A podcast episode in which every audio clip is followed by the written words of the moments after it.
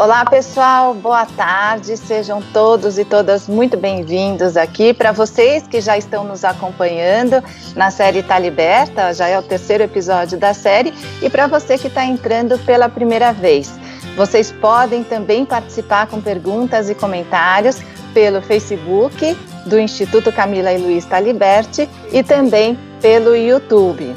E eu quero sempre lembrar para vocês né, que o, essa série do Instituto Camila e Luiz é, Taliberti é uma série em homenagem a Camila, para lembrar o legado da Camila. Camila e Luiz, que morreram na tragédia de Brumadinho, e a Camila era advogada e ela atendia como voluntária vítimas da violência doméstica. Por isso a Helena Taliberti, mãe dela, teve essa ideia para a gente continuar com essa luta da Camila, com esse legado da Camila e está liberta porque era o jeito que a Camila gostava de se apresentar. Bom, hoje nós vamos falar sobre o que, que a vítima deve fazer para sair de uma situação de violência ou como você, se tem uma amiga, um parente, uma parente, alguém, conhece alguém e quer ajudar, o que, que você pode fazer? E também sobre algumas iniciativas da sociedade civil. As minhas convidadas são a Mafane Odara, que é psicóloga e ela é gerente do Instituto Avon e vai contar um pouco do trabalho dela também, dessa, desse ativismo, e a Miriam Wasserman, que é da Federação Israelita do Estado de São Paulo, que também tem um projeto ali dentro voltado para vítimas. Então eu vou começar com a Miriam. Miriam, já conta para gente que projeto é esse, como é que ele funciona. Obrigada e boa tarde. Olá, Mariana, muito obrigada pelo convite, o Instituto Camila e Luiz Taliberti, é, pela sua presidente Helena Taliberti, uma honra, um prazer estar falando aqui com vocês hoje. E a Mafoane, né, uma amigona aí, já que estamos em, em conversações a longas datas. É, então, o, o, nosso programa, o programa da Federação Israelita, teve início com um grupo é, que nós organizamos há três anos, chamado Empoderamento Empoderamento e Liderança Feminina, é o grupo ELF da FISESP. Uh, esse grupo, ele trabalha a parte de liderança, uh, de capacitações e, e, obviamente, trabalha a questão, sempre questões da mulher. E, e nós percebemos que não, não tem como uh, uma mulher poder ser uma boa líder, poder ser uma boa profissional, em qualquer área, se ela não tem um relacionamento saudável em sua casa. a partir daí, nós, uh, nós eh, queremos assegurar a, a, a segurança e, e, e esse bem-estar das mulheres que trabalham conosco e estender isso a, a, a outras e futuras gerações. Para isso, criamos esse programa há oito meses que é um programa de acolhimento à mulher vítima de violência doméstica. Como é que funciona? Uh, nós temos uma rede multidisciplinar e também institucional. O que, que nós aproveitamos? O nosso grupo de voluntárias, trouxemos mais voluntárias para trabalhar nesse grupo. Esse, essa comissão, uma comissão uh, que, que é uh, regida por uma, uma pessoa maravilhosa, que é a Patrícia Levi, que coordena esse grupo. Uh, e todas, assim, foram capacitadas e treinadas para esse acolhimento. Nós temos um Disque Ajuda, é um, é um número telefônico, que depois eu vou passar a informação, e um e-mail. E a partir daí, uh, sempre essa chamada é atendida por uma de nossas voluntárias. Uh, essa pessoa que está numa dificuldade, que nos telefona, a primeira coisa ela é acolhida. Ela vai ouvir que a culpa não é dela, que nós estamos aqui para te ajudar uh, e oferecer toda a ajuda possível. Entender o que, que essa pessoa está passando. A partir daí é feita uma entrevista. No caso da pandemia, nós estamos fazendo tudo online. Uh, e dirigimos conforme o caso. Então, uh, nós temos assistentes sociais, nós temos psicólogas, nós temos psiquiatras, e nossas redes comunitárias, assim, por exemplo, como a Unibis, que atende com assistentes sociais, nós temos instituições como o TNAD, que é uma instituição que trabalha com alimentação, nós garantimos alimentação. No, no caso, é individualizado, então cada caso é um caso, né? Miriam, acho importante dizer que esse serviço não é só para a comunidade né, judaica, é para todas as mulheres. Qualquer uhum. mulher, mesmo uma mulher de fora do estado de São Paulo, para precisar de orientação, pode ligar. Com certeza. Nós iniciamos esse projeto, é, claro que no início nós fizemos um piloto dentro da nossa comunidade. E a partir agora do momento da pandemia, nós abrimos, porque nós já estávamos organizadas para atender mais pessoas. Então, ele está funcionando para a sociedade maior, seguramente. Estamos à disposição para qualquer tipo de situação. Então, eu acho que você já pode dar o telefone e o e-mail, porque eu vou pedir para o pessoal da, da, nossa equipe técnica, né, que está acompanhando o pessoal do Instituto, que eles já colocam ali é, no Facebook e no YouTube para a gente já ir divulgando o telefone e o e-mail. Perfeito. Então, o telefone é 11 São Paulo, né, 3088 0024 e o e-mail é acolhimento@fisesp.org.br. Esse é o número é o número telefônico. Caso em caso de não não estarmos atendendo no sábado, né, que é o nosso Shabat, nós temos uma secretária eletrônica e lá já no domingo já uma pessoa retorna uh, para aquela pessoa que nos que nos ligou. Uh, então, uhum. estamos assim, totalmente de braços abertos uh, para pessoas que estão, estejam passando por esse tipo de, de situação. E Mafane, eu queria que você contasse para a gente como é que tem sido o seu trabalho, que uhum. também é tão importante aí nessa defesa das vítimas da violência, não só das mulheres vítimas de violência doméstica, mas principalmente, que é o nosso tema aqui de hoje. Muito bem. Obrigada, Mariana. É sempre um prazer estar aqui com você. Que bom poder estar nesse sábado de manhã com você e a Miriam. Obrigada pelo convite, Helena. Parabéns pela iniciativa. É, quanto mais é, pessoas, instituições é, engajadas no tema da violência, melhor, né? A gente tem aí uma pandemia silenciosa e aí vocês estão vendo que eu estou aqui acompanhada, né? Eu estou aqui com a minha bebê, tá aqui mamando enquanto a gente está aqui conversando. Então a gente vai ter aqui a minha secretária, minha parceira, é, que é a Maquine, de três anos, está aqui comigo. Bom, é, então é o seguinte: é, o Instituto Avon ele vem trabalhando com o tema da violência há, há 12 anos, tá? E o que a gente, por quê? Porque a, a, a Avon, ela, ela é uma empresa que trabalha pelo empoderamento da mulher. E uma das coisas importantes da gente entender sobre empoderamento é que ninguém empodera ninguém. As pessoas se empoderam, as mulheres se empoderam. O nosso papel é dar as ferramentas certas para que as mulheres possam se empoderar. Então, não tem como a gente não trabalhar com o tema da violência, porque ela é uma das grandes barreiras para o empoderamento das mulheres.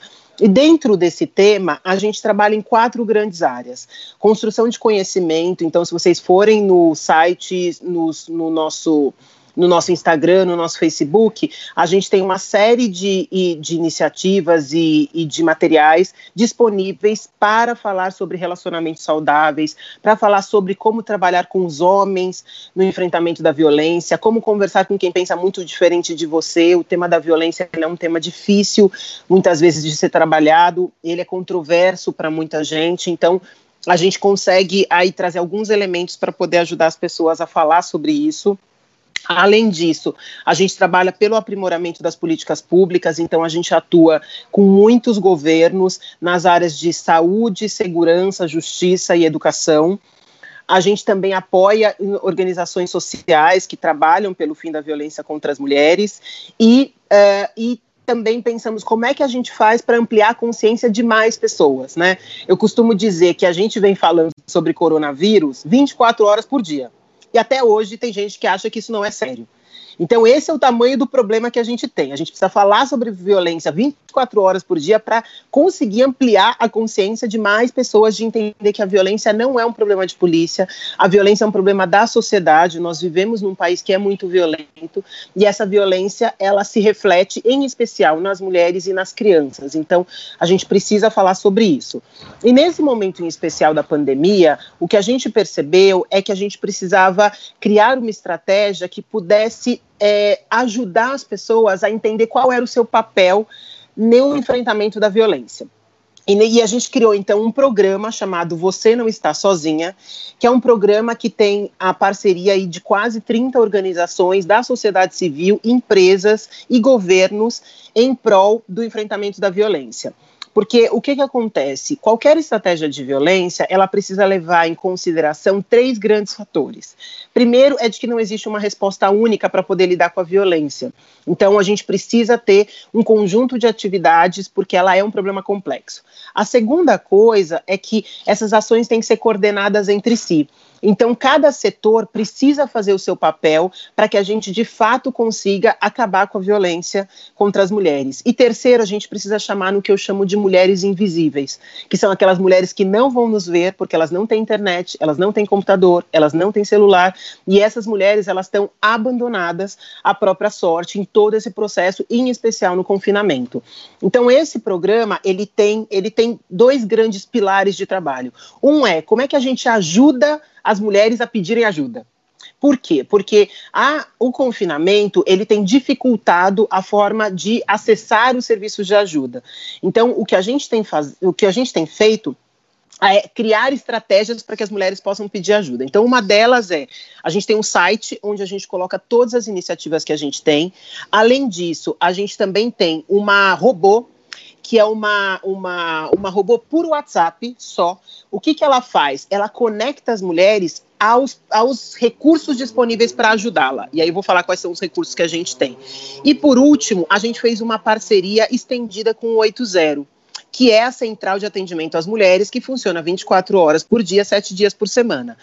A 180, ele é um serviço que foi construído há muitos anos e ele vem sendo hoje o principal forma de poder ajudar as mulheres a conhecerem as, a, a, mais sobre violência e também começar um processo de denúncia.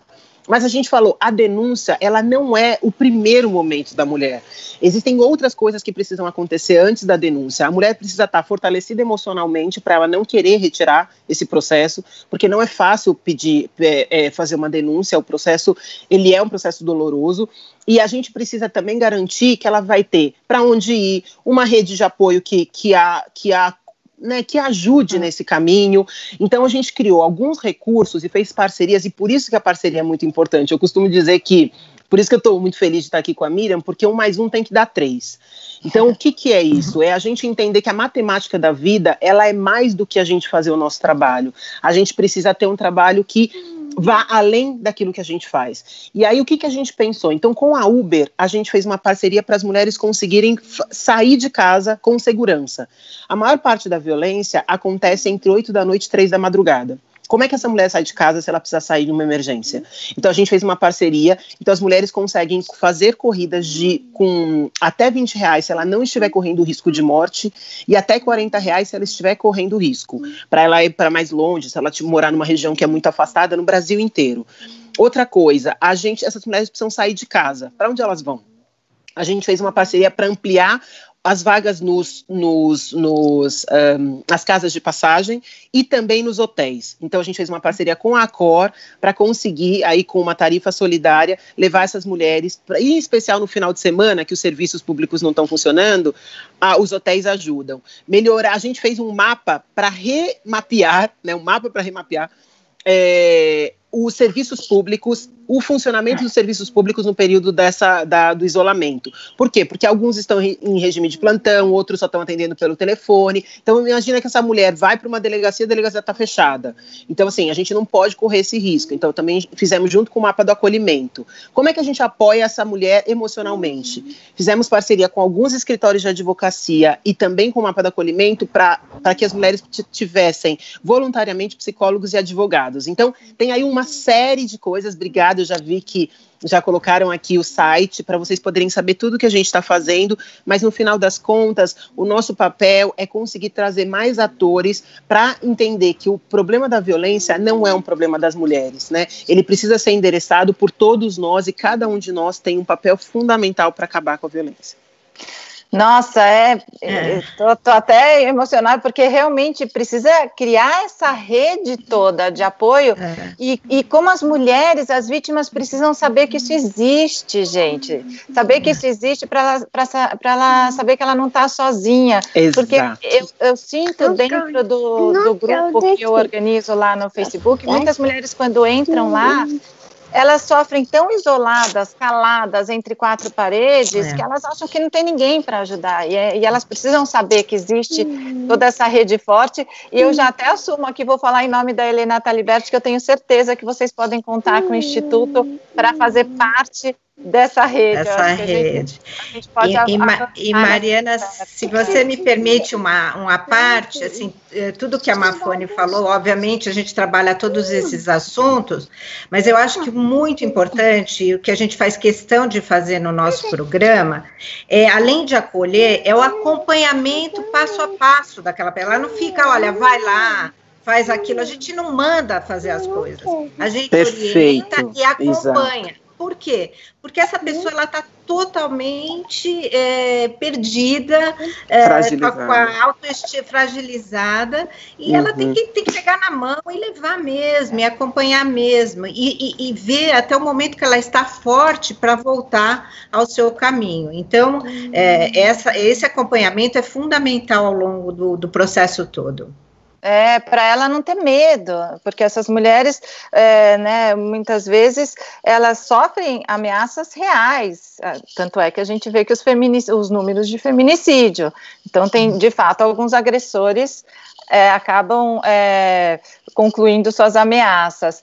Mafo, uhum. eu queria pedir para você, divulga o que você quiser divulgar agora, então, de telefone, de site, para as pessoas tá do WhatsApp, é, porque daí também a gente anota e já coloca aí no chat do, do Face e do YouTube do, do Instituto. Ótimo, tá bom, vou divulgar aqui, vou mandar para tá. vocês.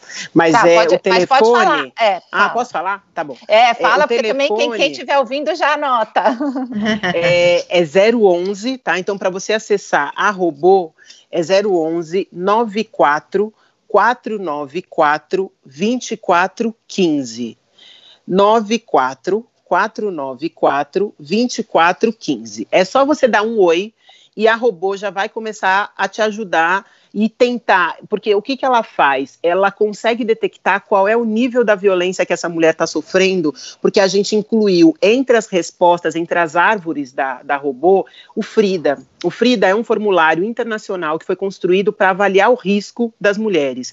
E o que é muito interessante é que, enfim, interessante e problemático é que, infelizmente, hoje, e os dados do Fórum Brasileiro de Segurança Pública têm apontado isso, a gente voltou alguns anos atrás, que é só conseguir reconhecer e ter os pedidos das mulheres quando ela está num estágio muito grave. É. A gente tinha conseguido melhorar essa história de trazer, por exemplo, as questões psicológicas, os problemas, o que a gente chama de relacionamento abusivo, antes uhum. dele chegar nesse lugar. Não e o que acontece agora é o que aconteceu agora durante a pandemia é que isso voltou a ser um problema e a gente só tem conseguido, é, enfim, eu tô aqui, né, gente, com a criança, não tem jeito, ela quer ser minha secretária, já tentei negociar, não vai ter, então vou, vou ficar aqui com ela. É, é a Maquine, o que a gente, é, essa aqui é a Maquine. E aí o que a gente tem percebido é que a Ângela tem conseguido, inclusive, ajudar as mulheres que estão dizendo, porque a primeira pergunta que ela faz é: você está correndo risco agora, não sabe ou não está?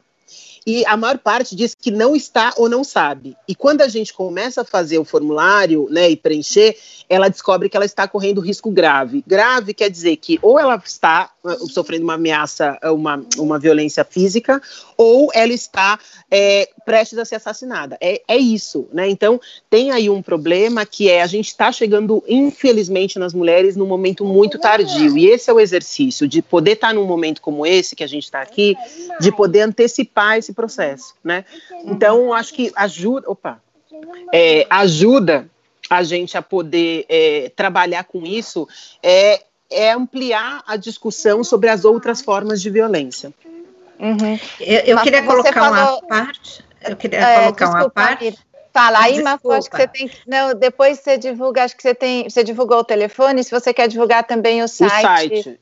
Então, Sim, a, é ela... bit é, vai lá, bit.ly, né, com LY, é, barra sozinhas não. É o, é o encurtador, bit.ly barra sozinhas não que aí fica mais fácil para as pessoas guardarem do que guardar aquele site enorme, porque é um site enorme, né? avon.com barra Instituto uhum. Avon barra sozinhas, enfim. Uhum. Então, acho que esse o encurtador ajuda, bit.ly barra sozinhas não, e aí vocês acham todas as informações. A, a, a outra coisa que a gente também está fazendo doação de cestas básicas, porque a gente sabe que a questão da insegurança financeira e essa instabilidade também ajuda a aumentar as tensões dentro de casa. Então, a gente tem feito doação de cestas básicas para o que a gente chama de mulheres invisíveis, para que a gente ajude a reduzir essa tensão, porque em alguns momentos é o máximo que a gente consegue fazer, né? A gente não consegue tirar essa mulher de casa, mas a gente consegue dar algum conforto sobre isso. Fala, Miriam. Então, eu queria colocar ainda uh, que o atendimento, uh, quando nós fazemos o atendimento, o atendimento humanizado, que eu acho que é muito importante, uh, depois, obviamente, de passar, ter uma pessoa para receber e estar tá acolhendo. É que você está é que você tá atendendo não só aquela mulher, você está atendendo uma família. É, essa mulher, ela vem com filhos, ela faz parte de todo um entorno. Então, esse atendimento ele é muito maior do que só aquele momento e aquele caso. Uh, no nosso caso, nós estamos tendo a sorte de identificar uh, o problema um pouquinho antes. Nós, graças a Deus, não, não chegamos em nenhum caso assim extremo de feminicídio, mas nós estamos tendo o, os vários tipos de, de violência que podem estar acontecendo com aquela mulher e a gente está conseguindo atender um pouquinho antes. E eu acho que uh, eu já falei um pouquinho sobre isso, a gente tem que trabalhar a prevenção.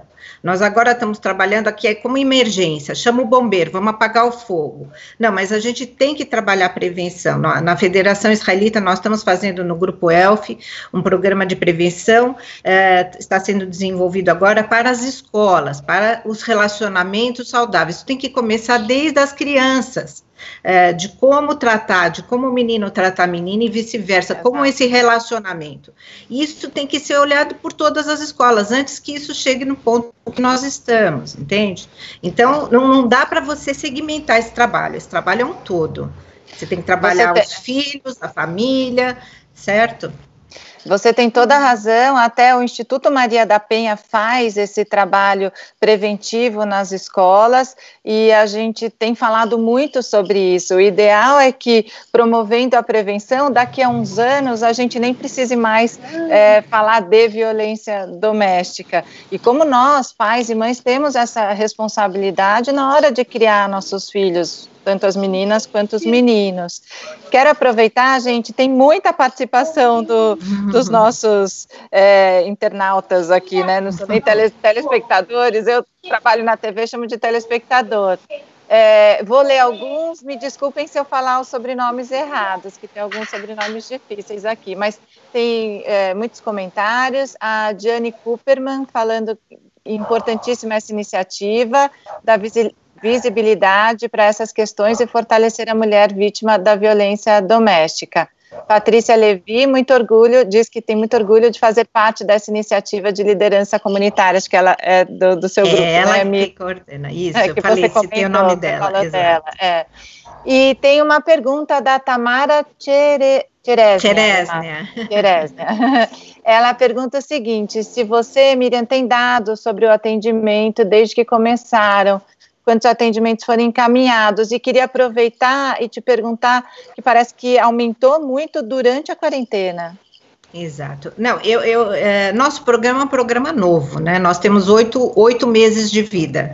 Então, estatísticas, nós não, nós não temos uma estatística precisa ainda. ainda, ainda estamos coletando os dados. É, seria muito leviano da minha parte passar números assim soltos. O que eu posso dizer assim, logo que nós lançamos a campanha, para vocês terem uma ideia, na primeira semana, dentro da comunidade que nós lançamos, nós tivemos na primeira semana 97 telefonemas, que foi assim uma coisa muito forte, porque na comunidade judaica muita gente vem e pergunta para mim, mas como isso existe na comunidade judaica? Óbvio que existe, somos seres humanos, existe essa falta de compreensão. É, é, isso existe em qualquer classe social, em qualquer meio, é algo humano. Então, nós tivemos essa surpresa desses telefonemas, e ao longo do tempo, como nós atendemos humanizado, um a um, então, é, no, nosso, a nossa ideia não é o quantitativo, é sim qualidade e acompanhamento. Agora, na quarentena, aumentou nas proporções é, que são indicadas pelo governo, né, o 45%, 46%, nós sentimos um aumento no, na, na, procura também, é, nesse, nesse sentido. É, mas ah. ainda não podemos fazer um gráfico exato, não fizemos um ano de vida ainda. E Mafô, Mafone, tem uma pergunta para você. A Patrícia Levi uhum. pergunta até quanto tempo que a vítima e os filhos podem ficar nesses locais, como esses hotéis da, da rede Acord que você comentou, e como é que aciona isso? É, bom, a gente está exatamente nesse momento construindo essa, essa, essa estratégia, tá? É, a, a, ideia é que eles fiquem até um mês, né? Então, até que a gente consiga estruturar e, e levá-la para um lugar que seja um pouco mais definitivo, é, ou uma casa de passagem, ou um, uma, uma casa-abrigo, e a gente faz isso a partir das demandas das secretarias e das coordenadorias, né? Em todos os, em, em todos os lugares onde a gente tem parceria. Então, agora a gente está exatamente na próxima semana desenhando como vai ser esse, esse processo, como é que a gente consegue trabalhar é, e quais são os melhores lugares é, para a gente, enfim, conseguir apoiá-la da, da melhor forma, tá? Uhum. Então, vai ser ótimo poder contar. Então, vocês podem procurar pela gente para poder pensar junto o que, que a gente consegue trabalhar. É aquela ideia de que um mais um tem que dar três. Então, é, é isso mesmo, é isso que a gente quer é, vamos, vamos juntas, né, olhar para esse momento que a gente está vivendo, né, tanto fortalecendo as iniciativas públicas, que são as casas de passagem, quando pensando também essa possibilidade aí de encaminhá-las para a rede hoteleira. É, a promotora Juliana Gentil Tocunduva, da Casa da Mulher Brasileira de São Paulo, participou na semana passada e ela contou, ela explicou que lá na Casa da Mulher tem uma casa de passagem. Então a mulher também, quando Exatamente. vai pedir ajuda lá, já pode fica lá. Quero dar dois recados. A gente comentou do Instituto Maria da Penha, que faz esse trabalho preventivo nas escolas. No sábado que vem, eu vou ter aqui a participação da Regina Célia, que é a vice-presidente do Instituto, e ela vai poder contar bastante. E também já quero deixar avisado para vocês que estão acompanhando a série toda, no nosso sexto episódio, eu vou conversar com uma mulher, com uma vítima que eu conheci pelo grupo do, do Facebook. Ela vai estar tá aqui e, e ela sofreu uma tentativa de feminicídio agora durante a quarentena e vai contar essa história. É uma advogada, inclusive. É, tem mais uma pergunta aqui que eu acho legal a gente falar agora do perfil desse parceiro violento, é da Marta Cajado, ela está dizendo que a mulher tem que perceber o perfil violento do parceiro antes de aprofundar o relacionamento, que temos que fazer uma campanha, fique atenta, tal. Quero só antes fazer um comentário, que a Nathalie Malveiro, que participou do primeiro episódio, ela comentou: nenhum homem se revela agressor logo no primeiro encontro e sai dando um, um tapa na cara. Eles são todos sempre muito sedutores. Então, é às vezes muito difícil. A gente já sabe que existem alguns sinais aí, tem a cartilha da promotora Valéria Escarance que fala dos sinais para como você ter um, um, namoro legal. E Mafane, vocês também têm um projeto que eu já acompanhei em evento de vocês, que é aquele de construindo pontes, derrubando muros, né? uhum. né? Para criar esse, o, o, diálogo. Agora, uhum. nesse trabalho que tem o papo de homem também, o que, que vocês percebem? Porque esse homem que tem esse perfil agressor, é, além dele enganar muito bem, digamos, dificilmente ele aceita passar por um tratamento também. É, vamos, eu acho que tem, tem uma coisa super importante essa pergunta. Obrigada por essa pergunta, porque ajuda a gente a falar sobre por que, que a gente tem que conversar sobre violência? Vamos lá. Então, a primeira coisa que, que a gente precisa entender é que os homens, eles têm uma limitação emocional para falar sobre qualquer coisa. Quando você está num grupo de homens e você pergunta para eles quem aqui nesse grupo conhece a maior dor do seu melhor amigo, pouquíssimos homens levantam a mão. É, na década de 80, é, um educador chamado Paul Kivel, ele criou um conceito chamado a caixa do homem. A caixa do homem é um conjunto de atitudes e de comportamentos que os homens precisam expressar para poder serem reconhecidos como homens. Então, a maior e a grande maioria dos homens passa por isso. E com, quais são esses comportamentos? Posse, é, ah, os ciúmes, a agressividade. Se você não expressa isso, você não é homem.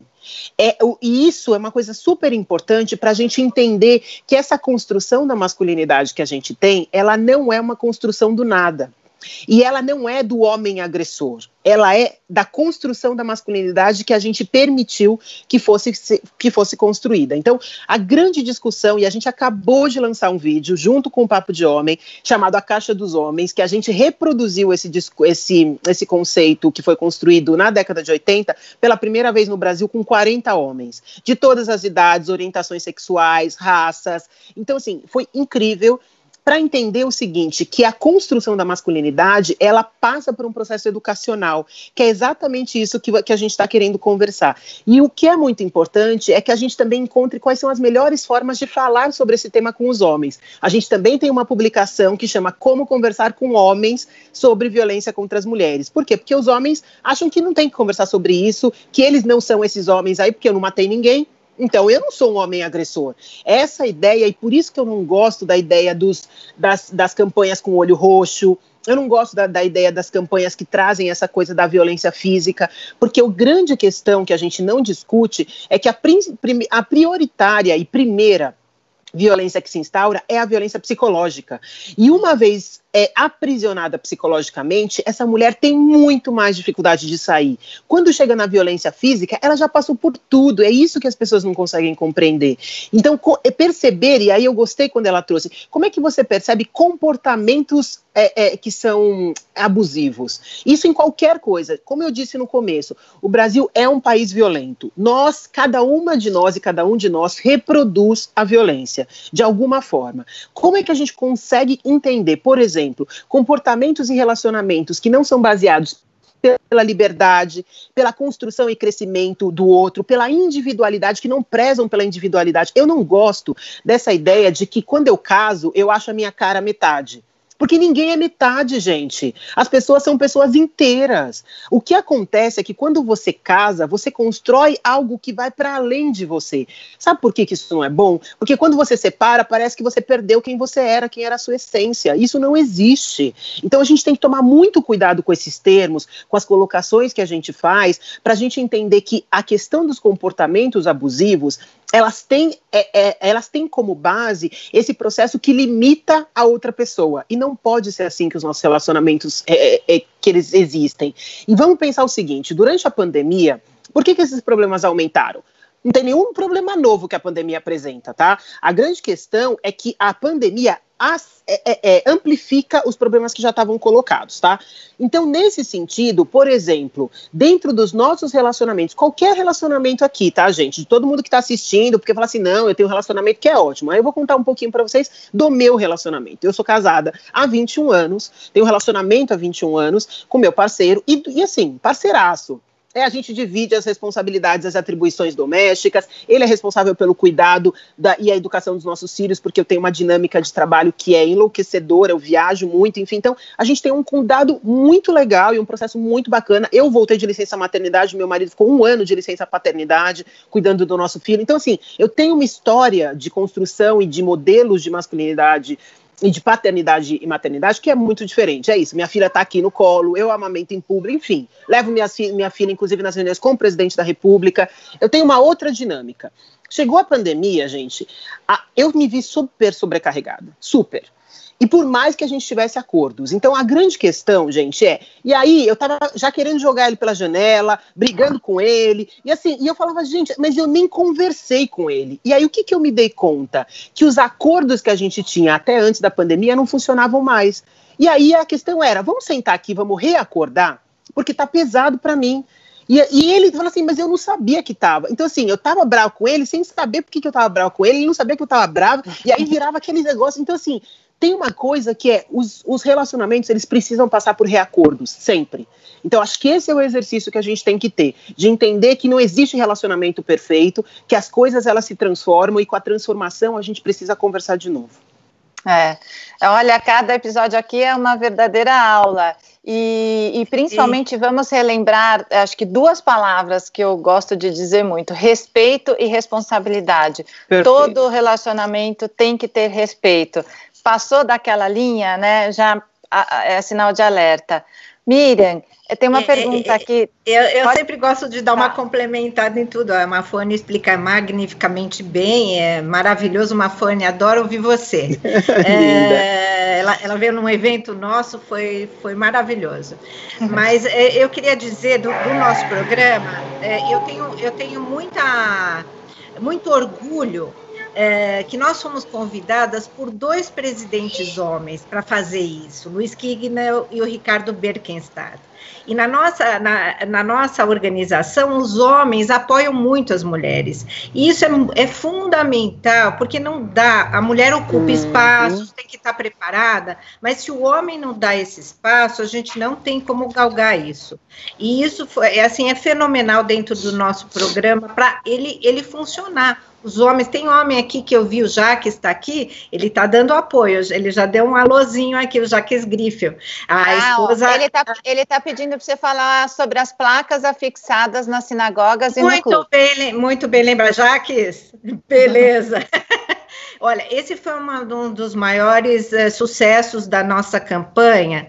É, nós fixamos pra, placas é, dentro do box dos banheiros. Nós aprendemos que é ali que a mulher que está sendo perseguida, totalmente dominada, ela tem aquele momento e pode anotar. Então, nós colocamos em todas as nossas instituições, dentro dos banheiros, se você está passando por isso, o nosso telefone e tal, o informativo, naquele momento que a mulher está passando. E, e várias pessoas vieram através dessa placa de banheiro. Então, eu, eu, assim, gente que está trabalhando com esse assunto, nós recomendamos fortemente para que seja utilizado esse, esse método de comunicação com as mulheres vítimas de violência. Isso que você falou, né, Miriam, dos homens também participarem, e Mafô, porque é isso, a, a luta uhum. contra a violência doméstica é das mulheres, dos homens, é de toda a sociedade. Uhum. E quero até é, reforçar mais uma coisa: assim como a luta contra o racismo é uma luta dos negros, dos não negros, e tem que ser de toda a sociedade. Toquei nesse ponto, Mafô, porque a gente sabe que uma notícia mais triste ainda da violência doméstica é que as maiores vítimas são as mulheres negras, né? As mulheres que, além de sofrer com o machismo, também sofrem com o racismo. E isso é mais um capítulo trágico e triste da história do nosso país, não é? É. É, é, ótima, ótima colocação, Mari, porque é difícil para as pessoas é, conseguirem e, e, e, e, a gente que discute as questões do racismo, né, a, a, os judeus também têm essa discussão, né, sobre racismo e, é muito é, é, difícil compreender quando você não consegue entender qual que é o seu lugar nessa discussão. Quando a gente discute relações raciais no, no Brasil, a gente precisa entender que a gente está discutindo relações. E quando a gente não consegue compreender que a população negra no Brasil, ela é a base da pirâmide, e da base da pirâmide a gente está falando que as mulheres negras, elas estão nos piores índices de todos os determinantes sociais, a gente não vai conseguir entender que se a gente não melhorar a vida das mulheres negras, a gente não vai melhorar a vida do Brasil. Essa é a discussão. Quando a Angela Davis coloca que quando uma mulher negra se movimenta, a sociedade se movimenta com ela, é porque quando você sobe a base da pirâmide, você sobe todo mundo. Essa uhum. é a questão. E a gente não consegue compreender isso. Isso é uma questão é, é básica. E o problema é que no Brasil a gente nivela as conversas sempre por baixo. A gente nivela sempre pensando como é que eu me dou, como é que eu cuido de mim porque eu preciso cuidar primeiro de mim para depois cuidar dos outros. E a questão não é essa, a questão é que a gente precisa cuidar da gente e também cuidar das outras pessoas. Eu venho de uma, de uma família de ativistas do movimento negro e do movimento de direitos humanos E aos dois anos, todo mundo sai de país em guerra, nós fomos morar. Meu pai foi para uma missão da ONU para ajudar a reconstruir Angola, e eu entendi desde muito cedo a importância que é você reconhecer o seu papel na transformação da vida da outra pessoa. Essa responsabilidade a gente não pode, e nesse momento da pandemia que a gente está vivendo, é a única forma da gente sair desse processo.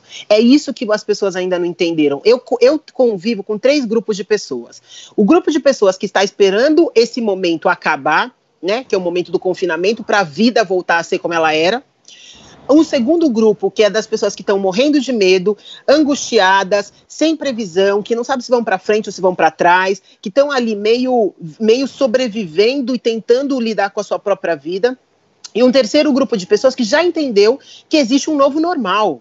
Esse novo normal, gente, que está colocado, é um mundo onde a incoerência não faz mais parte, onde a desigualdade, essa, essa invisibilidade que a gente dá para a desigualdade, ela é impossível, porque a gente não vai conseguir sair desse lugar se a gente não olhar para as pessoas que estão, que são as mais pobres, que estão morrendo de fome. A gente está falando sobre isso, sobre as pessoas morrerem de fome. A gente está falando sobre as mulheres que estão sendo assassinadas e 65% dessas mulheres são mulheres negras. Se a gente não fala sobre essas mulheres que são as invisíveis, que na grande maioria são as mulheres negras, a gente não vai conseguir entender isso. A gente precisa ter uma sociedade com mais equilíbrio quando a gente tiver mais equilíbrio, a gente consegue melhorar o processo. Não é à toa, por exemplo, que a gente fala que mais mulheres na política melhoram a política. Porque a gente está falando sobre equilíbrio, a gente está falando sobre pontos de vista que ajudam a ver pontos cegos que outros grupos não veem. Essa é a questão. A gente não está falando sobre ser mais ou ser menos ou ser melhor. A gente está falando que se não tiver todo mundo, não vamos conseguir desenvolver. Um Brasil que, que, que é bom para todo mundo, esse todo mundo que a gente usa tanto, ele só vai ser bom quando ele for para cada um. Essa é a dificuldade. Então, super importante você trazer esse tema, porque a gente precisa se reconhecer como parte do problema. Brancos, homens, ricos, pessoas que têm privilégios na sociedade que a gente tem, precisam se corresponsabilizar e fazer mais por essa transformação. A gente não quer que os homens protejam as mulheres, a gente não quer que os brancos protejam os negros, a gente quer que a gente que cada um desses grupos entendam que se você é rico, você tem condições melhores para poder trabalhar e fazer a transformação. Hoje, eu tenho trabalhado 16 horas por conta do, do processo da pandemia e todas essas questões, mas eu sei que eu preciso fazer isso, porque eu posso fazer isso. A minha vida não está em risco, o meu trabalho não está em risco, mas muita gente está. E então eu sei que grandes poderes trazem grandes responsabilidades. E eu sei que eu sou uma mulher única, negra, num espaço de poder e que eu preciso trazer outras. E eu preciso fazer as pessoas entenderem. Então, cada um de nós tem uma responsabilidade. Você, Mari, com todo o seu papel como comunicadora, você tem um papel fundamental de fazer essa, essa mensagem chegar e de dar a voz. Então, é sobre isso que a gente está falando. A gente precisa começar a se colocar como parte do problema sem ficar na defesa do outro entender, eu sou um homem, eu preciso falar com os meus camaradas. Os homens precisam falar com os camaradas, assim. Não adianta. Eu, se eu conversar, não tenho, não tenho voz para falar com os homens. Eu tenho um limite sobre isso. Brancos precisam conversar com brancos. O que, que é estar numa sociedade que racializa e que e coloca as mulheres negras no lugar onde elas estão, né? Então, acho que é isso. Ufa, olha, a cada sábado é uma emoção aqui para mim. Depois a Helena Taliberti vai ter que me ajudar a lidar com tudo isso. Helena, você que me botou nessa, viu? e, gente, é, bom, deixa eu dar um recadinho aqui, que você que está entrando no Face, no YouTube do Instituto para assistir a essa nossa entrevista aqui, vocês podem se inscrever no canal no, no YouTube, inclusive para assistir as duas, os dois primeiros episódios, tá bom? Quero trazer mais participação do nosso público, porque isso que é legal da gente poder fazer um evento ao vivo, assim, é essa participação. A Cristiane Costa Curta, acho que a Miriam até pode tentar é, falar sobre isso, é, que ela acha importante abordar também o perfil da mulher violentada. Emocionalmente, podem ser presas fáceis na prevenção, o fortalecimento da mulher, para não criarmos apenas bodes expiatórios. Ela falou, espero que fique claro. É, claro, a gente sabe que a mulher, quando já sofreu violência, fica numa situação de fragilidade, mas acho que ela está querendo entender aqui se tem um perfil de mulher que é mais é, suscetível, é, suscetível hum. a entrar num relacionamento desse. E daí acho que até com a experiência das vítimas que vocês já atenderam, o que, que você acha disso? Olha, eu, eu particularmente não gosto de generalizar nada, né? Eu acho que os relacionamentos doentios, eles acontecem, é, existem pessoas predispostas a, a, entrar em relacionamentos, talvez que não estejam tão seguras e que precisam de um homem, porque o que a gente aprendeu aqui ao longo do tempo é que todo o homem é, que pratica, mas é, que é violento, ele é dominador, não significa que uhum. todo dominador seja seja violento. E essa mulher, é, é, esse relacionamento, ele passa assim aquele amor absoluto, aquela hum. coisa, né, o ciclo da violência, é, que é um, é um amor assim é, distorcido, né, totalmente diferente do que a Mafane falou dela com o, o marido dela, né, não existe essa, essa comunicação.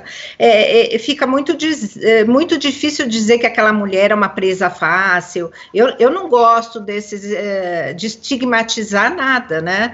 Uh, acontece. Agora, o que eu posso dizer, isso eu realmente vi uh, quando nós visitamos, nós fizemos uma viagem pela federação para Israel, chama Hassefaba Aretz, e nós visitamos centros de mulheres em Israel, esse centro de acolhimento a mulheres, ele é junto, é, é o público e o privado, e são centros afastados, ninguém sabe, e, e, uma, e nós visitamos maravilhoso com escolas, as mulheres uh, se reerguendo lá dentro, e o que, o que nós vimos assim, uma das mulheres que estava lá dentro, a, a diretora falou assim: nós constatamos com outro centro que esse marido dela já havia feito a mesma coisa com outra. Então, esse homem violento, ele vai sim repetir essa história com qualquer mulher que ele tenha relacionamento. Isso é fato. Agora que a mulher é uma presa fácil, e é, eu tenho um psicológico, eu, eu, não, eu não, me, não me coloco na posição de dizer isso. Miriam, agora tem uma questão delicada que envolve a questão da religião. A gente sabe que em diferentes religiões, é, bom, agressores ou não agressores existem em qualquer lugar, em qualquer religião, em qualquer, humanos, em qualquer, nível, nível. Mas a gente sabe que algumas religiões, ou dentro de cada uma delas, existem frentes mais machistas que colocam sim a mulher como submissa ao homem. Nesse sentido, como é que fica dentro das religiões para tratar desse assunto da igualdade?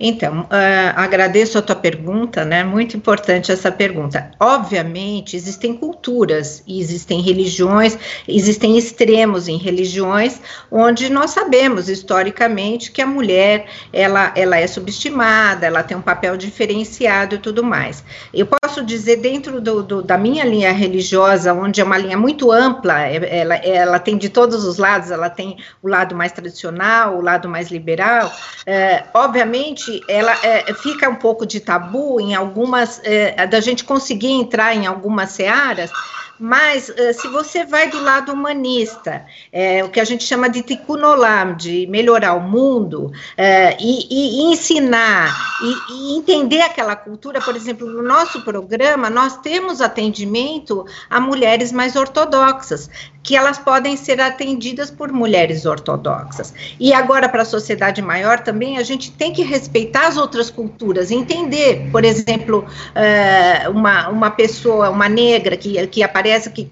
que tem a cultura que, que, que, partiu de uma casa daquele já a gente tem que entender de onde veio uh, eh, para poder tratar de uma maneira uh, coerente aquilo que ela, que ela vivenciou até, até agora. Hum. Então, eu acho que a informação e educação são as duas bases maiores para a gente compreender.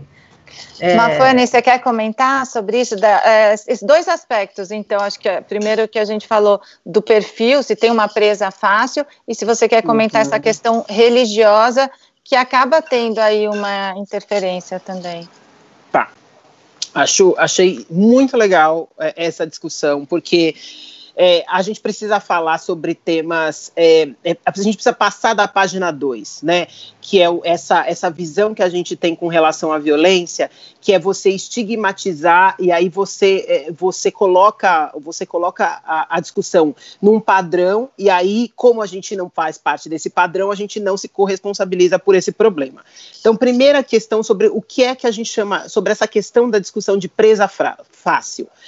Qual é o problema que a gente não está conseguindo olhar no enfrentamento da violência? Existe uma construção cultural que gera um determinado jeito de estrutura, de estrutura da sociedade, que gera um padrão, que gera uns eventos.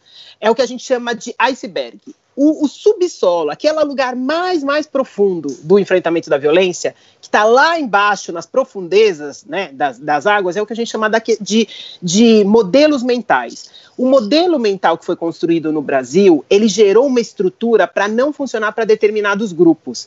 Eu, eu sempre dou esse exemplo porque, assim, é tão surreal isso, que eu falo, gente, não é possível que a gente está falando disso no século XX e eh, no século XXI e que a gente está falando isso em 2020. Imagina o seguinte, gente, a Casa do Senado tem 55 anos, tá? Há quantos anos vocês imaginam que existe um banheiro feminino no Senado? Você vai falar, claro, há 55 anos, porque afinal de contas, né? Não, há cinco. O que, que eu estou querendo dizer? Que há cinco anos só que descobriram que existe mulher. Olha só, né? Assim, é, é umas coisas que se fala. Até 2018 não existia uma criminalização por você ejacular numa mulher num transporte público. O que eu estou querendo dizer é que a forma com que a gente pensa a sociedade estrutura o jeito com que a gente se comporta na sociedade. Não existem, e eu concordo com a Mira quando a gente fala sobre não existir presa fácil, mas o que, que a gente faz? A gente coloca as mulheres e, e impossibilita as mulheres de poderem ser o que elas quiserem. A gente educa as nossas meninas para elas fecharem as pernas, para elas não falarem alto, para elas sorrirem, para elas serem simpáticas, e a gente educa os meninos para eles desbravarem o universo. É isso que a gente faz. Seja corajoso vá para a lua. E aí a gente fala, gente, como é que a gente quer construir uma sociedade que é diferente, que as mulheres se vejam diferente, quando a gente não dá nem a possibilidade? Porque quando ela faz alguma coisa diferente, eu, desse jeito que vocês já estão vendo que eu sou, eu sou considerada atrevida em todos os lugares onde eu tô. Quem é você para se colocar desse jeito? Você não sabe o seu lugar. Esse lugar não é para você. E eu escuto isso, e inclusive de pessoas que me adoram. Elas falam: "Ai, Mafone, eu acho que você não se comporta bem. Eu acho que esse lugar não combina muito bem com você". Porque assim, a gente modela e, e é isso assim. A gente tem que tomar cuidado de como que a gente faz esse processo. Por exemplo, toda vez que eu trabalho o processo de autoestima com as mulheres, eu sempre faço a pergunta, eu faço sempre uma pergunta para os homens, que eu já falei para vocês, e a pergunta que eu faço para as mulheres é: a gente é boa em várias coisas. A gente só é muito boa em uma coisa. Uma coisa. Quem sabe o que é? Eu fiz essa pergunta num grupo de 10 é, executivas, num grupo de 100 mulheres, num grupo de 2 mil empreendedoras. A resposta é sempre menor do que 5%. O que, que eu estou querendo dizer? O fato das mulheres ganharem menos do que os homens, por exemplo, tem uma questão que é cultural, que sim, as mulheres, né, afinal de contas, elas engravidam. Então elas, né? Assim, né? Sendo bem dão prejuízo, né? dão é, prejuízo. Dão prejuízo. Então, assim, é isso, e aí, mas não é só por isso, não é por causa só dessa, desse modelo mental que funciona na sociedade. Tem uma outra questão que está colocada, que é as mulheres negociam menos pedem menos aumento, elas se colocam menos na sociedade. Então, tem tudo isso que a gente precisa trabalhar nas mulheres. A autoestima num relacionamento abusivo é o primeiro pilar que os homens destroem. É o primeiro. Porque ele sabe que eu preciso. Para ele conseguir dominar a mulher, ele precisa destruir a autoestima dela. Os homens sabem disso. E eles fazem isso. Então, todo esse processo de reconstrução que a gente precisa fazer precisa passar pelo processo de construção da autonomia. Primeira coisa. Sobre a questão religiosa. É, para o bem qualquer tema, tá? Para o bem e para o mal, a gente precisa falar sobre religião. Sim, a religião ela é um problema sim, porque inclusive aqui no chat a gente tem falado sobre isso. Existem líderes religiosos que são abusadores e que usam seu poder religioso em cima das mulheres para poder fazer isso. Por outro lado, muitos lugares é a religião que salva essas mulheres. É na religião, é o lugar, é a sua fonte de, de, a sua rede de apoio, é o seu lugar de conforto, é o seu lugar de escuta e muitas vezes é na religião. Quando a gente olha, por exemplo, as religiões evangélicas, 40% das mulheres ficam em relacionamentos abusivos por causa da religião. Então a gente precisa falar sim com os líderes religiosos, porque você não pode dar como justificativa, vá para casa e reze que vai passar isso que está acontecendo com você. A gente ouve essas coisas, isso é muito sério, isso é muito grave. Por outro lado, a gente tem visto que essas mulheres invisíveis que eu comecei contando para vocês, elas têm a religião como esse lugar de fortalecimento, como esse lugar de crescimento, como esse lugar de construção, e que ele é muito, e ele é muito importante. Então, é isso, tudo é o bem e o mal. A gente escolhe que lado a gente expressa. Não existe uma religião que é ótima, não existe uma religião que é péssima. Existem como que os, as pessoas que expressam essa religião, elas, elas usam isso. Então, é, é esse é o lugar. A religião é feita por pessoas. Então, assim, não, é um, uma entidade que baixa. Então, assim, esse lugar da que o ser humano tem de traduzir, de novo, grandes poderes trazem grandes responsabilidades. Líderes religiosos têm um poder muito grande dentro da nossa nossa sociedade e eles precisam saber a sua responsabilidade para garantir o cuidado, o acolhimento e a proteção dessas mulheres. É isso. Nossa, é bem complexo. Acho que a gente pode até promover um outro episódio. Eu acho, só eu acho que vale. Eu, eu acho, que, eu vale. acho que vale. É um tema muito importante. A gente tem mais cinco minutinhos. Olha como passa rápido quando tem conteúdo, né, gente? É, eu quero trazer só mais alguns comentários. A Mônica Sofia disse que mulheres trans também sofrem violência e podem fazer uso das medidas da Lei Maria da Penha. É verdade. A gente verdade. falou disso, acho que no episódio passado. Inclusive, a Laura Prevato, trans, participou e fez perguntas. É, e a, a Mônica tinha colocado mais uma questão aqui. Ah, elaborar a questão de que essa violência vem do homem que a, que a mulher ama, que no fundo, assim, é o homem que desamá-la. Então, acho que para encerrar, a gente pode falar como é que fica essa situação. Muitas mulheres até falam, ah, eu não me separo, mas ele é um bom pai. Aí eu penso é assim, isso. mas se ele agride a mãe, ele já não é um bom pai. Então, é, mas é esse homem pode... E, mas é que as, e, e as mulheres acabam sendo assassinadas dentro de casa por quem deveria protegê-las. Então, é muito complicado, porque como é que você é, mistura essa questão do amor com a violência? Fala, Miriam. Não, eu acho que é importante a gente falar. Primeiro, assim, é, eu, eu, sou, eu sou feminista, mas eu, não, eu acho que o, rasgar o sutiã já foi há muito tempo. E a gente tem que chegar hoje, uhum. no momento também, é um outro momento de feminismo. É, é, é, é uma, é uma, um outro tipo de, de, de observar as coisas. O homem já deu muitos espaços também. Eu acho que essa, essa relação é, homem-mulher dentro de casa, eu acho que a grande maioria em, em, sistemas democráticos. Vamos, vamos combinar que nós estamos também falando de democracia, porque se você entrar em países que não são democráticos, a coisa é muito mais feia do que a gente tem aqui. É, então, eu acho assim, o, esses espaços já foram adquiridos, nós temos hoje muitos homens, e os homens são pais, eles têm irmãs, então eu acho que a, a, partir daí a gente tem que entender também que muitos deles, essa é a visão que a gente tem que dar para o homem. Você não quer que você que a sua filha seja tratada como você está tratando a sua mulher ou a sua irmã. Então, esse, aí esse homem vai conseguir, talvez, entender um pouquinho, né? Não, não digo muitinho, e para não repetir essa uhum. história, porque quem viu violência em casa, ele tende a repetir essa história. Por isso é tão importante a prevenção e a educação, né? É, é, eu tinha um programa, eu, eu, tinha um programa de rádio, eu costumava falar com os homens, e todo homem nasceu de uma mulher. Então, Exato. vamos partir do princípio, vamos, né? Então, aí vem de novo a questão do respeito, respeite todas as mulheres. Uhum. Mafane quer falar sobre isso? A gente daqui a pouco já vai ter que encerrar.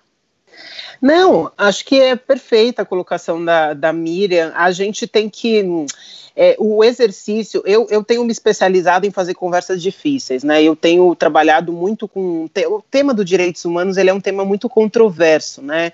É, e eu tenho falado muito com isso desde líderes políticos, né? Então, na minha sala normalmente tem desde a extrema esquerda, a extrema direita, e eu tenho a tarefa simples de falar sobre direitos humanos, que é, né, assim, né, super complexo para conseguir trazer todo mundo. E uma das coisas que eu tenho aprendido nesse caminho, né, e que eu a gente inclusive fez uma pesquisa exatamente para poder falar, é que a gente tem que sair dessa discussão das polarizações, do bem e do mal, do sim e do não, e muito mais para esses processos de construção desses consensos, que é o que nos traz para uma, uma elevação do discurso e da, e da narrativa.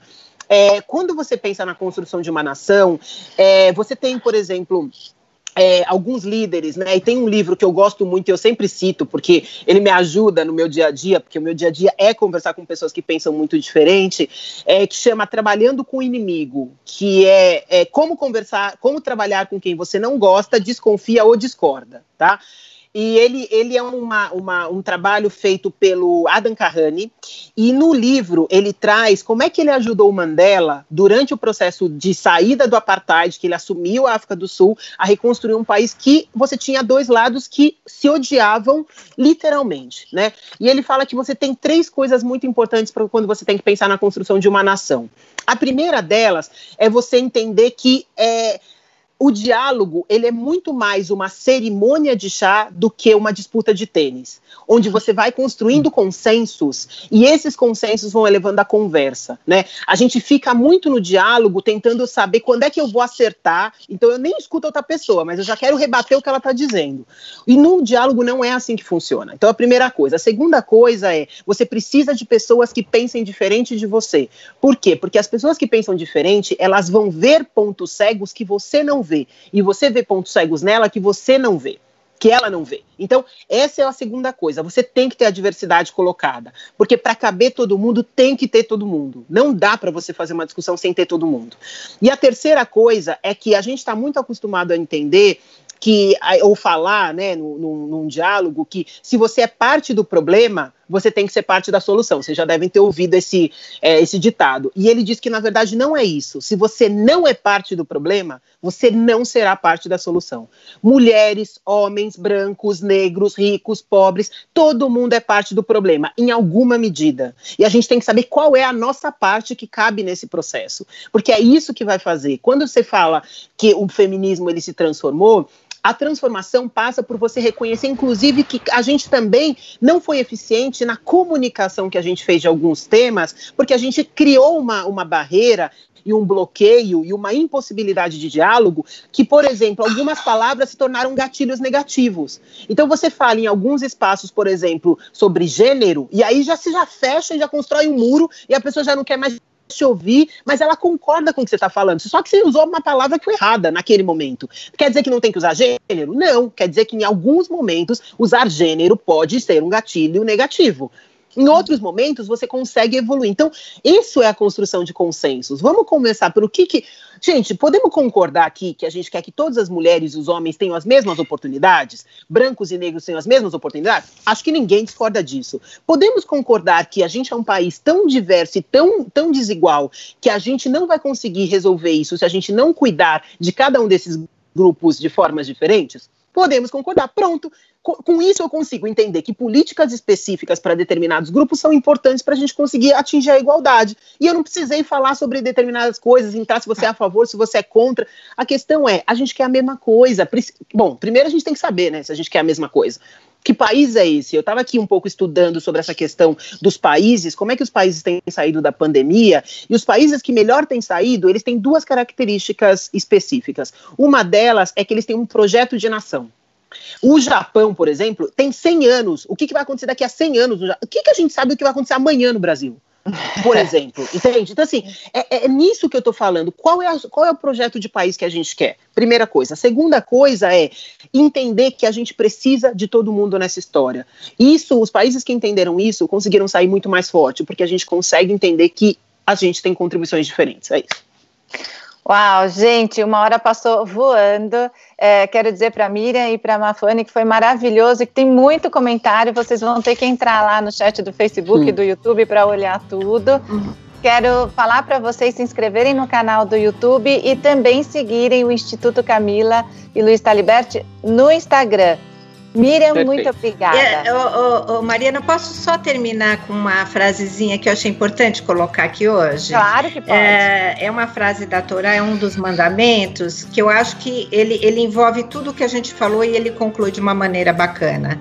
É, quando o teu próximo enfraquecer, não poderás se omitir deverá se esforçar e se empenhar em fortalecê-lo.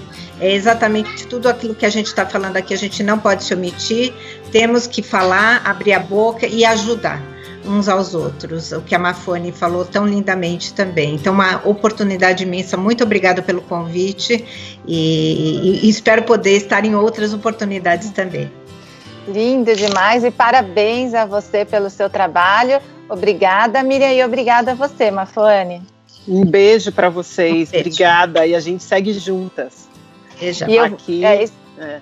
Isso aí, juntas aqui em todo lugar, viu? É, exatamente. Porque, e eu quero encerrar com um comentário que a Silvia Prescott fez, lembrando a Camila Taliberti, que gostava de se apresentar como Taliberta, por isso o nome uhum. aqui da série. Ela disse que a Camila, o lema da Camila era delas, desbocadas e do bar. E conclui dizendo: Minhas filhas podem alcançar o universo e o meu filho junto. Achei muito oh, bonito. Que linda, linda. Olha, então eu tenho meus últimos recadinhos, tá? Obrigada mesmo a vocês mais uma vez. Lembrando que é, vítimas de violência doméstica ou pessoas que queiram denunciar, se a mulher estiver sofrendo violência, ligue 190 ou 153 e ainda tem o 180 para denúncia. Quero agradecer também a revista Cláudia, Guta Nascimento e Gabriela Teixeira pela linda reportagem que publicaram hoje sobre os eventos aqui sobre a Taliberta, nossa série de violência doméstica. Agradeço em meu nome, em nome da Helena Taliberti, do Instituto e de toda essa equipe maravilhosa que está fazendo isso acontecer. No próximo sábado, ao meio-dia, espero vocês. Eu vou conversar com a Regina Célia Barbosa, vice-presidente do Instituto Maria da Penha, e com a Isabela Guimarães Del Monde, que é cofundadora da Rede Feminina de Juristas. É, nós vamos conhecer o trabalho desses dois institutos e falar também sobre como é que ficam daí as crianças numa situação de violência doméstica. Obrigada a todos vocês e todas que nos acompanharam e até sábado que vem. Tchau. Tchau, tchau. Beijo. Tchau.